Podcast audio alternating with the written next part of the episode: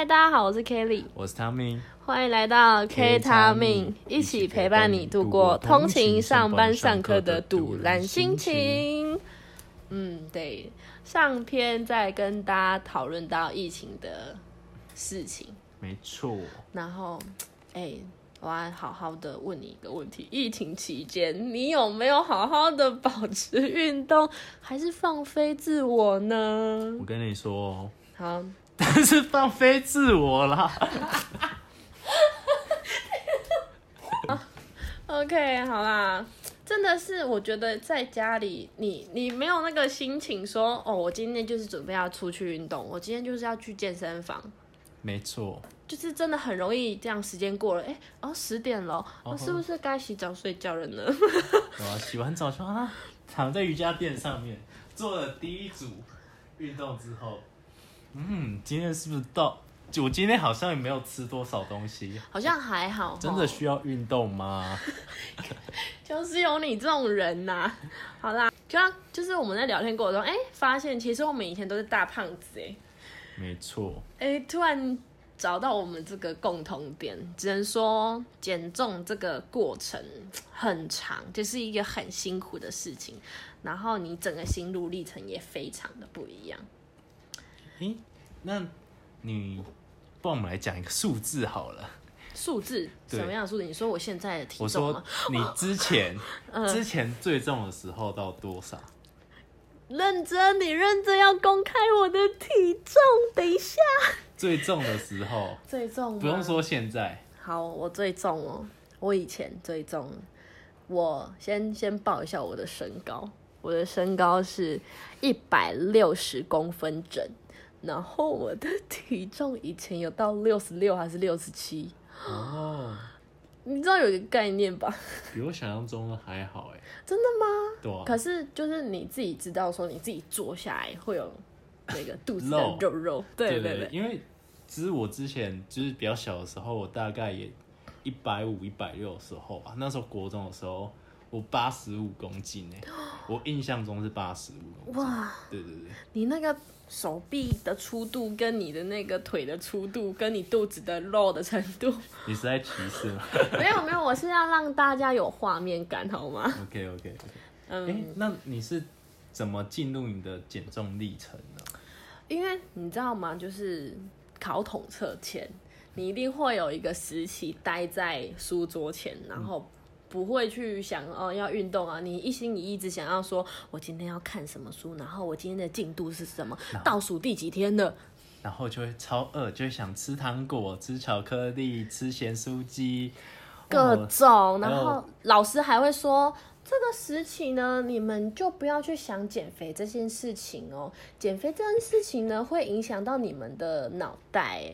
我觉得呢，你们就是该吃就是要吃，不要去想那些无为不为，认真读书就好了。哇，他他真的是在，他真的是在让你们往横向发展，不是向上发展。没错，就是横横到爆哎。所以那个时候。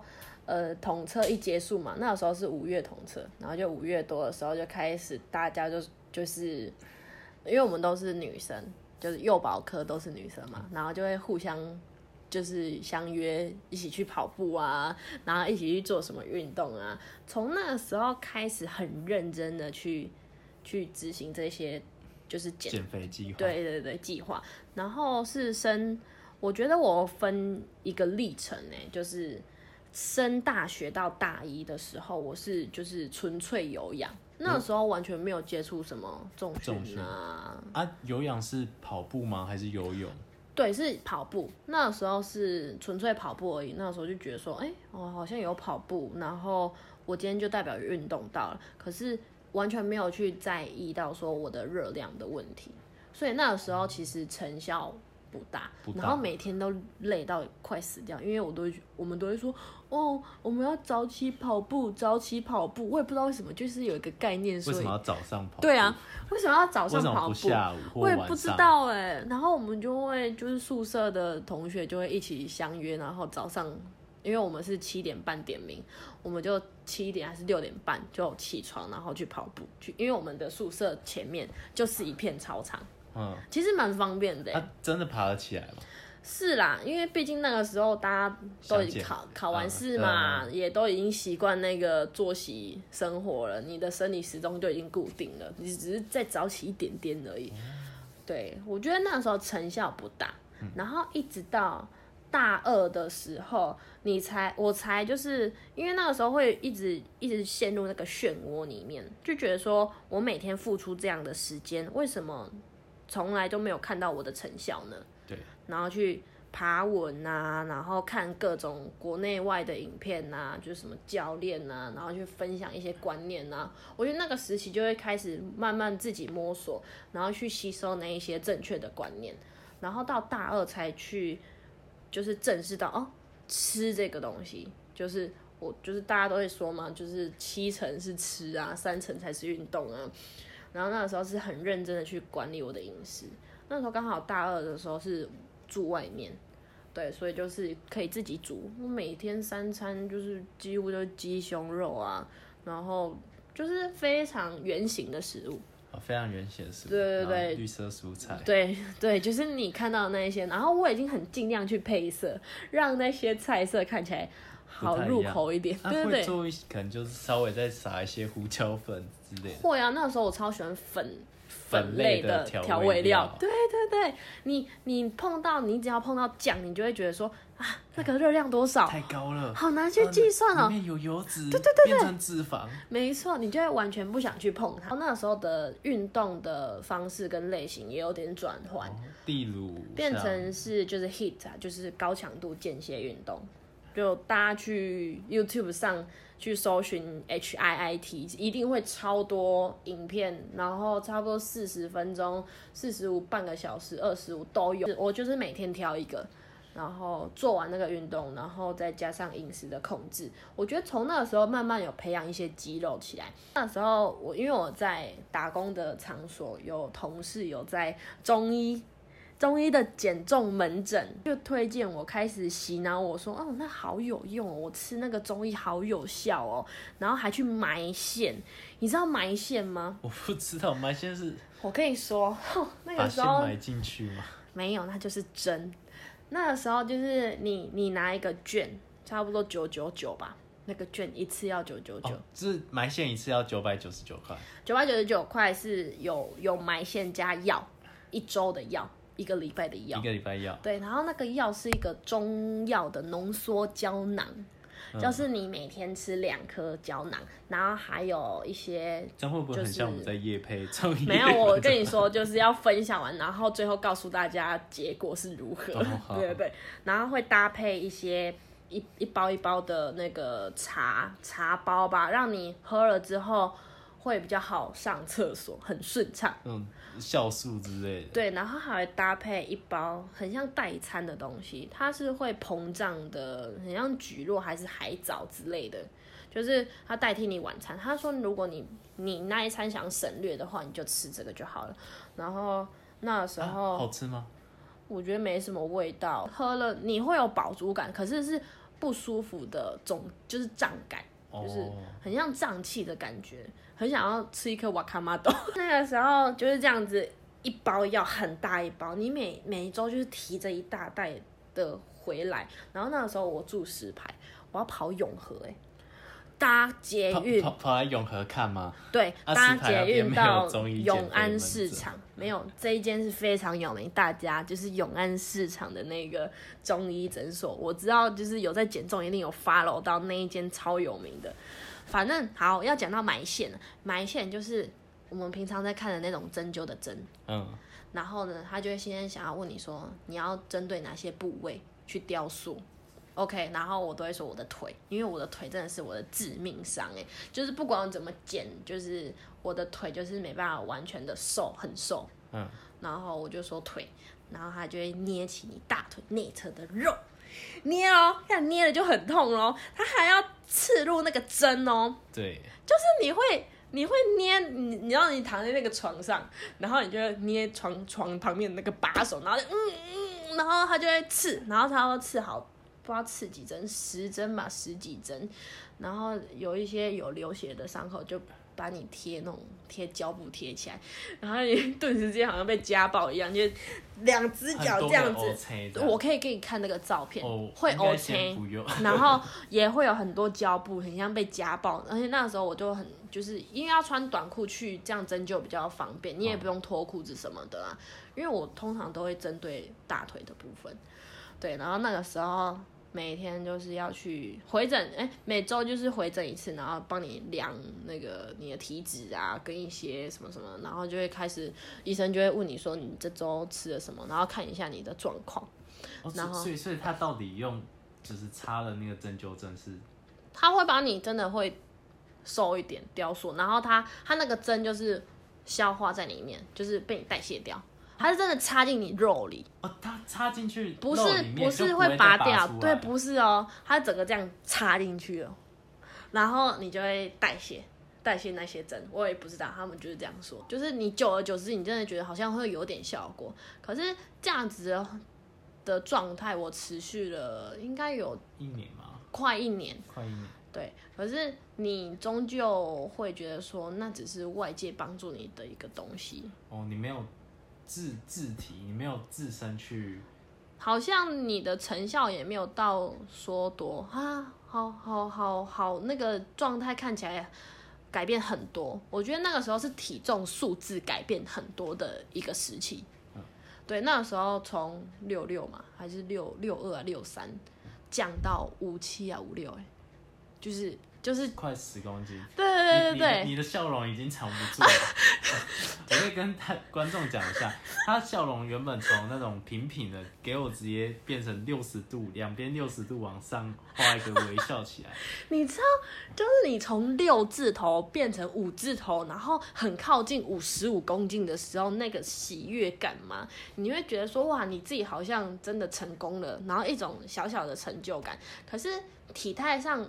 不是你喜欢的那样，哦，不是。你觉得体态就是形态起来没有是美的，只是美的，只是你的体重变变小。对，我是可以跟嗯，我是可以跟人家说，哦，我我真的有数字有掉，而且我掉到五十七，可是看就是看起来好像，只是你你的曲线或是你的腿的形状，其实还是要靠你自己的训练。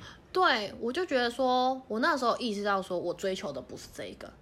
我追求的不是数字而已，就是我其实是一个很喜欢看到外在体态有很明显的改变。我那个时候，我的手机因为存的照片，我都会去存一些我很喜欢的一些体态的照片，然后就觉得说，怎么数字降下来了，跟这些体态完全一点接近都没有。哎，我不喜欢我现在的模样。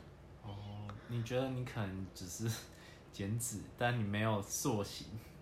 那时候是减重哦，是减重，对，连脂哦，对对对对。可是脂肪也有也有掉啊，可是体态就不是你想的那样，我也不知道怎么解释这件事情哎，是肌肉吧？肌肉应该是肌肉，肌肉了对，应该是肌肉，长对地方才是对的，没错。然后可以那个时候，因为你要控制饮食，这是一件很难的事情，就是请叫你每天一定要吃在那个。热量那些数字，对，大家应该知道说那个 app 就是计算热量的那个 app，我每天就是这样输入，然后我带着那个磅秤出门呢。你你很认真，我超认真，认真吧。我跟跟同学聚餐，或者是我跟同学去吃自助餐，我都是带着磅秤出门的那个人。然后我就会跟店家拿塑胶袋，然后塑胶袋套进去那个磅秤。然后呢，你就把鸡腿拿起来，然后去皮，然后称重量，OK，去皮鸡腿几克，然后输入，然后菜过水哦。我跟你说，我之前自助餐过水要过三次，然后过三次之后来称重，炒青菜几公克，白饭一口。然后这样，嗯，白饭这样子，碳水化合物，然后你你看完总热量之后，然后再去检视你的三大营养素，蛋白质有多少啦，然后碳水化合物有多少，然后油脂有多少啊？哎，你的生活过得好苦哦！我觉得我听完我直接是超痛苦的，是很痛苦。所以那个时候我有一个时期很喜欢看吃播，不棒，就是韩国很有名的吃播。嗯，那是满足我自己真的很想要吃大量我爱的食物的一个满足的媒介。望梅止渴。对，对对，我就会把声音开很大，然后我戴耳机，因为。ASMR 就是会，就是有很真实的声音在你的耳朵旁，好像是你你真的吃，然后在你耳朵出现的声音，你知道吗？ASMR 是 ASMR 就是就是就是大家会让周边的声音很安静，然后可能今天要打开，不用跟着安静，打开一包洋芋片，然后就会咔咔咔咔咔，然后那个声音就会很大声，嗯，真的是你真的可以看一下 ASMR 的。的影片很疗愈，然后不管吃什么声音，它就会很靠近那个麦克风，然后你就可以真实的感受到，好像那个东西在你旁边一样，敲敲敲的那个声音，吃饼干敲敲敲，然后剥那个咬那个炸鸡的皮这样的那个声音，还有那个打开可乐，锵，然后倒进去杯子里面，咕噜咕噜咕噜咕噜咕噜咕噜咕噜咕噜咕噜咕噜。你你的状声词也太多了吧？就真的是我很喜欢看这种影片，因为真的很会很满足我。然后还有那个时候我的另外一半是，是因为我那跟我交往的另外一半都是吃不胖的体质，我也不知道为什么，哦、这是一个魔咒哎。然后他们很喜欢在半夜宵夜的时候吃炸鸡、吃鸡排。然后那个时候的我超痛苦，超香，我非常痛苦。也要吃吗？你不能吃哦，会胖哦，我吃不胖。对啊，没错，就是这么欠揍。然后我就是会吃着我的鸡胸肉，然后我就说：“快点，你咬一口，你来到我的，就是来到我的面前。”然后我就叫他张开嘴巴，我我一边咬鸡胸肉边闻炸鸡的味道。哎，你知道？你知道吧？你知道我是这样子过来的。然后。我跟你说，那一阵子真的是很明显的，嗯，你你真的有在控制你的体重，所以那个时候是跟那个中医的时候是重叠的，哦，对，所以数字才会降得这么明显，哦，对。可是运动，我觉得运动方式是也是我影响我很多的，然后那个时期投入的钱也是最多的。你刚刚听到那个门诊，对啊，一个礼拜就九九九，哎，还是九百，忘记了，反正就是我我大。大部分打工的钱一半都丢到那里，然后那时候又住外面，又有房租，又有房租，叭叭叭的，哇，这样投进去，反正就是花最多钱的事情。然后再来就是大三了，大三就是有有同学约我一起去重训，然后我说怎么重训呢？他就说他有想要重训的念头，我说我们都不会啊，然后我也没有请，我们也没有请教练什么的，然后有风靡一个 app。然后那个 app 会出一系列的影片，它是教练出的影片，然后拍上去，然后传上去那个 app，然后让人家观看，帮你设计一套菜单，你可以点开来，它是影片音，然后就是很详细的去讲解，对，去讲解那个动作要怎么进行。假设是什么，嗯。深蹲就是杠铃深蹲，他会说哦，请你把你的双脚展开，然后站与肩同宽，然后把你的重心放在哪里，反正就是他会讲的非常详细，让你去抓住那个感觉，好像有教练在你旁边的时的感觉啦。对，所以那时候是该开始接触这个 app，然后加上会跟同学一起相约一起去健身房。开始我的重训时期，然后一开始虽然没有很明显的改变，可是你就是真的会慢慢培养你。我觉得跟同学一起运动，对，而且还有伴可以跟着你一起运动，你才不会半途而废。对，这个是重点，没错。你今天非常不想运动，可是你昨天已经跟同学约好了，你不得不出门。对，你真的会就是这样被被强迫一周运动，每天运动。对对，养成一定的习惯，你时间久了，就是很多人都会说，哦，你要培养一个习惯，你要怎么培养？你你的一些东西一定是要你随手可得的，像是你要培养你的运动习惯，你一定要瑜伽垫在旁边，然后有一套运动服。跟运动鞋什么的，你穿了就走，就是让你不要有任何的借口去逃避运动这件事情。嗯，你就可以很轻松的去达成。哦，我今天哦出来了，然后两天、三天、七天、二十一天，你开始觉得隔天不运动，你整身都怪怪的。对，那时候开始接触重训之后，可是我觉得我那个时候体重一直维持在六十，六十，可是体态真的差很多。哦，就原原本的原本的肥肉可能变成就平坦，就变成肌肉这样。对，然后你练对地方，因为它会带着你整身练嘛，或然后跟你每天会可能加强上半身肩啊、背啊，然后腹部跟下肢，就是它是这样子去分的，所以你会全身性，然后跟部分性的一起去训练，然后训练把你的肌肉提升起来，提升肌肉又可以增加你的基础代谢率。哦，这样听起来蛮酷的，就是你可以。在那个资讯栏跟大家分享一下这个 app 叫什么名字？哦，可以，可以，可以，我可以跟大家分享。然后那个时候反而饮食不会克制太多，哎，因为我刚刚有讲到一个重点，你的肌肉量提升，你的基础代谢率跟着提升之后，你反而不会去在意太多你吃的东西，你不会去吃的超干净才有效果，就是。你你的训练量已经到一个程度了，对你肌肉量已经到一个程度了，所以你吃就是可以，你就是尽量大概，因为我以前过那么痛苦嘛，对我大概就是看到什么，大概可以猜到它多少卡，我不用每个都上称的。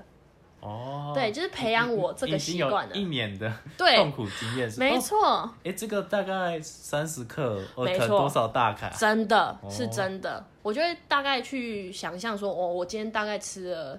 有多少碳水化合物了？我可能晚餐我就会尽量少吃淀粉，只吃蛋蛋白质的部分，哦，就会变成这样子，就是不会这么谨慎的每一项都要输入。我只是会告诉自己说，少吃加工的，然后多吃原形的。我今天吃了些什么，然后我隔天可能要清淡饮食去补回来，就是变成一周了。我是用一周来看待我每天的饮食的部分。有、哦、可能如果循序渐进，对对对，我可能周一周二吃的比较油腻，那我可能三四五我就会很很清比较清淡，对，比较清淡一点，然后周末再可能有一天再再任意饮食之类的。哦、对，就是对饮食来说就就觉得还好，我比较会在意说我的肌肉量了，越来越追求我体态上的完美程度。对对对对，没错。反而对体重其实。没有那么 care，我很久没有上称嘞，就是就是称称重量。上上称很像你就是一块肉，就一块猪肉，哎、欸，一两一两多少？喂，不是，就是你真的不太要去在意那些东西。反正我是每天很喜欢站在镜子前看曲线啊，对，看我可能腹部的肉啊，跟我的屁股。我是最近很太很在意我的屁股的那个的那个肌肉量。对，我很喜欢很有很完美这种圆圆圆润的，对的蜜桃臀。对，最近有点在追求那个，对啊，因为你毕竟你可能会穿 legging 啊，那那你穿 legging 的时候，你会很展现出你的屁股的曲线。哦，很多就是健身的人都会穿那个，只是它它是最能展现出你的体态的。哦，而且你胖或说你一一穿就知道了，你可能前阵子穿 legging 的时候。你的肚子的曲线，就是你肚子没那么大，可是你可能疫情过后，你穿起来，嗯，怎么觉得很跟以前的体态好像差很多？就是一一看就知道了，一看就知道。对，没错没错。所以就是你在很风雨的时期，一定会有一些不好的回忆嘛。我，对啊，那不好的回忆，汤米嘞，汤米以前刚刚有提到说，你国中的时候是一个大胖子。八十几公斤哎，对啊，就是跟大家分享一下，因为就是在在那种小时候，然后其实我会觉得大家大家都不太懂事，然后就会、嗯、就会开始欺负班上的一些胖子。我我我到现在还是蛮不太能理解，就是因为。因为我们如果以现在来看的话，其实我们都是同学，或是我们都是人嘛。嗯。今天可能是就就我吃的比较多，所以我那时候的体态可能就比较圆润一点，可是可能就会变成大家攻击的对象，或是玩弄的对象。嗯。就是像可能就会说，就哎、欸、哈哈，胖子哎什么的，我们来玩鬼抓人啊！言语攻击。对，对对，你抓不到我啦之类的。然后就可能你跑起来很喘啊之类的。对对对对，然后可能就会过来打打完你一下之后又跑走，打你肚子吗？这个笑是，没事，对不起，对不起。对对，就是就是可能会有类似的事情发生，然后然后就会变成，就是可能大大家都会攻击的对象。嗯，对啊。天啊，那你那时候是怎么样？就是有没有什么你觉得很印象深刻的一些事情，让你觉得让当下很伤心、很难过的？有吗？很伤心、很难过，就是其实那时候我印象最深刻的应该是，也也也一样，也一样，就是在玩鬼抓人啊。嗯、就小时候，就国、嗯、好像国小，我记得是国小的时候，就是那时候好像小小小四还小五吧。然后大家就在操场上跑来跑去，嗯、然后，然后那时候班上就有一个小霸王，然后他就就是他他就会很爱欺负我这样，然后就会跑过来，然后可能就会就会开始就是言语攻击啊，就啊你这个胖子，或是你就追不到我啊，然后就开始就是跑过来打完你之后又跑走。然后之其其他小孩看到就会开始跟着他一起做，对对对。天哪，然后难过。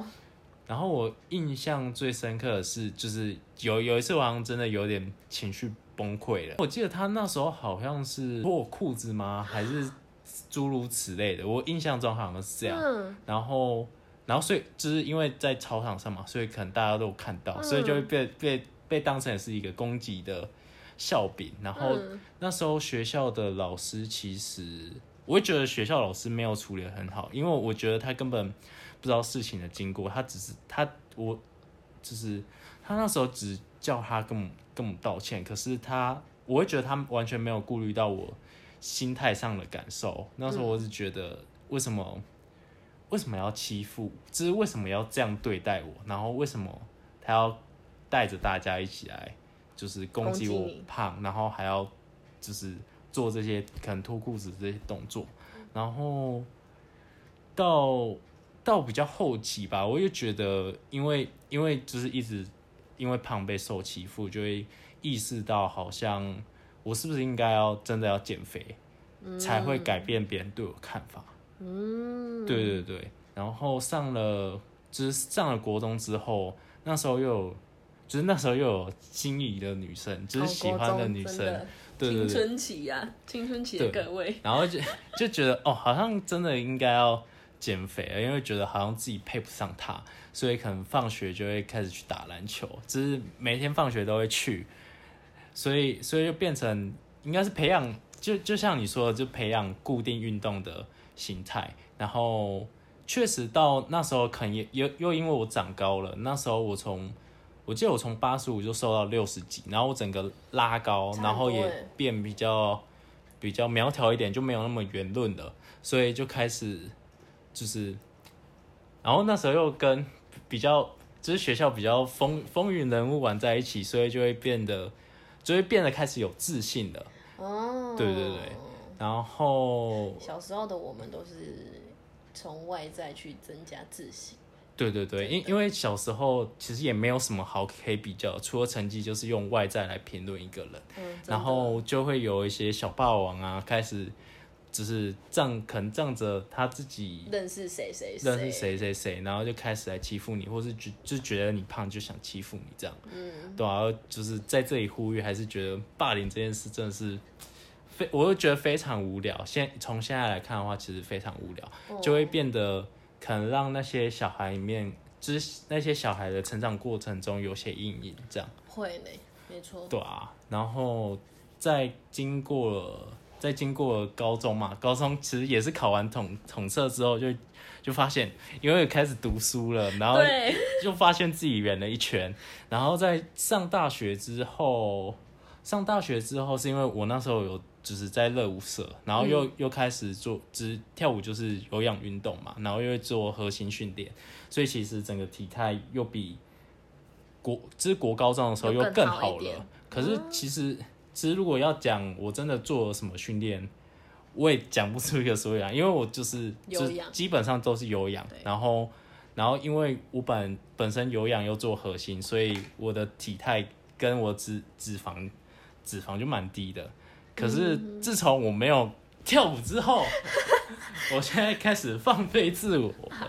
对对对对，没错。放放飞自我的疫情。对，然后我现在有开始意识到，我好像，我好像又变圆润了，又觉得是不是应该要再回来好好自律一下？嗯嗯。对对对，所以我应该会考虑一下你的那个 app。哦，那个真的很好用诶，真的是推跟大家推荐，没错。就是我们上面讲讲这么多嘛，就是很多外在的东西，可是我觉得心态上的提升也是很重要。就一开始能知道说你国小国中很注重的时候，就是你为什么要减重，你运动的出发点很明显得知是为了别人。对，就是为了别人的看法，心里的人，对，他人的看法，你要怎么样去改变自己？我觉得这个也是一个改变的起点呐。可是你久了之后，你你要保持这个运动习惯，你是出自于什么？我觉得是你可以拉回来，就是重视自己，开始重视自己的健康。有有一句话就是说，就是我我在一本书上看到的，就是因为。毕竟人就有很多都不完美嘛，即使你有很多不完美的人的的地方，也有人会爱你，因为这个世界所有人被爱都是这样子的。我觉得这句话讲的很有道理，因为你看嘛，你也是有女朋友的人啊，你会，你女朋友会因为你胖然后会跟你分手吗？不会啊。对啊，但但 是你是不是又变胖了？对啊，这这个是一点，对对，对，对，没错，就是。我们毕竟是相爱的两个人，我们还是期待说对方可以就是有更好的健康状态嘛。他可能也是考虑你的健康状态什么之类的，让你哎可以回归可能拾回运动的初心，然后改变一下你的生活习惯。我觉得这个是不错。然后就前阵子我看一本书，就是那本书的书名，我觉得他下得很好。他他是说，你有多自律就有多自由。你觉得你对这句话的第一印象是什么？第一印象，对啊，应该说，如果你你对你的生活有多么的自律的话，那代表你对你的生活的掌握度非常高。你对你的生活掌握度非常高的话，其实应该享有非常的非常多的自由度啦。我会认为是这样的，没错，对，那时候就是打动我，就是这个书名取得非常好。我那时候的见解也是跟你一样，没错，它里面就是就是有提到说，自律的人才能拥有更多的可能性，然后更幸运的人生。它它有分很多层面去讲自律。在这个层面带给你的影响力是什么？嗯、所以就蛮推荐大家去找这本书来看。就是假设你最近在迷惘，或者是你想要开启一个新的旅程、新的挑战时，你都可以去看这本书。我觉得它可以带给你一些方向，让你去嗯从零开始吧，去知道说你可以因应它的方式去面对你想改变的那个事物，然后。他最后提到的一句话是说，因为我们每天就是啊看 IG 啊，看偶像剧啊，然后你羡慕那一些看似很光鲜亮丽的人生，那他们那些光鲜亮丽的背后是什么？就是可能都是对我自我要求或是自律。对，没错，就是不能想象说，哦，他是花了多少时间投注在里头，他每天花多少时间运动，他每天花多少时间在管理自我管理这件事情，他才能得到我们所谓看到他在荧幕上的样子，或者是 Instagram 一张照片看出来这么漂亮的样子。对，他有可能在背后修图修了一个小时。哎、欸、喂，不是那一种，那也是一种努力啦。那也是一种努力，也是一种自律。如果我要发一张照片，我可能就是要花十分钟吧，或是花。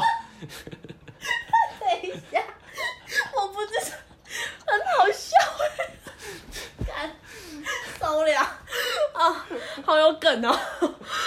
哦，对，这个也是一种一种习惯，对，一种自律。我要说的不是这一个，OK，正经一点。我要说的就是，我们看到那些健身健身教练发出来的照片，然后你每天都在羡慕哦，他的屁股有多圆啊，然后哦，他有多 fit，他的生活就是哦，他看起来好像好棒哦，我也想要拥有。嗯，你真的去看他每天的生活习惯，你会知道说他有多努力在控制，就自我管理。自我管理，对对，没错。像我很喜欢的一个健身网红，他叫 Candice，他每天就是一定要，因为他在处，他是那个 app 的。这处就是管理员吧，所以他他一直在讲说，他每天要坐在电脑上工作多，电脑前面工作多久，可是他还是会让自己有一段时间训练，对，然后尽可能保持训练在他的生活，成为生活的每一部分，然后吃也是啊，然后我觉得他很棒的是他，他的老公是跟会跟着他一起训练。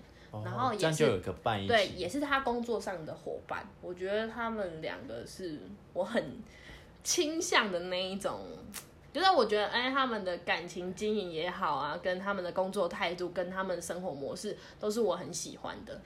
对对，就如如果你要调整，要怎么调整你的生活，让你成为一个自律的人，嗯、或是你想要放飞自我。我觉得放飞自我都会有一段啊，大家都会有一段放飞自我嘛，没错，这是不可避免的。毕竟我们不是机器人，不可能每天把自己逼到一个这么这么极致哎。机器人也会没电啊，我们人心也会出现一个低潮期啊。对，然后不要太过在意别人怎么看待你，嗯，而是你自己的眼光是最重要的。对你，你只要活在你看起来你自己是最美的情况，你就是最美的。对啊，就是自信心是你给给给自己的啊。那假设说你这个人就是你都从一个人身上得到自信，那总有一天他不再称赞你，不在你身边的时候，那你的那个来源就不见了。那你又不会，就是顿时之间就失去掉很多东西。对，你还是要把那些东西。转换到你你自己身上，没错。今天分享了这么多，好啦，希望大家可以喜欢我们今天分享的内容。那再跟大家提醒一下，我们不定期会上传特别计划，我们下周三见喽，拜拜。拜拜。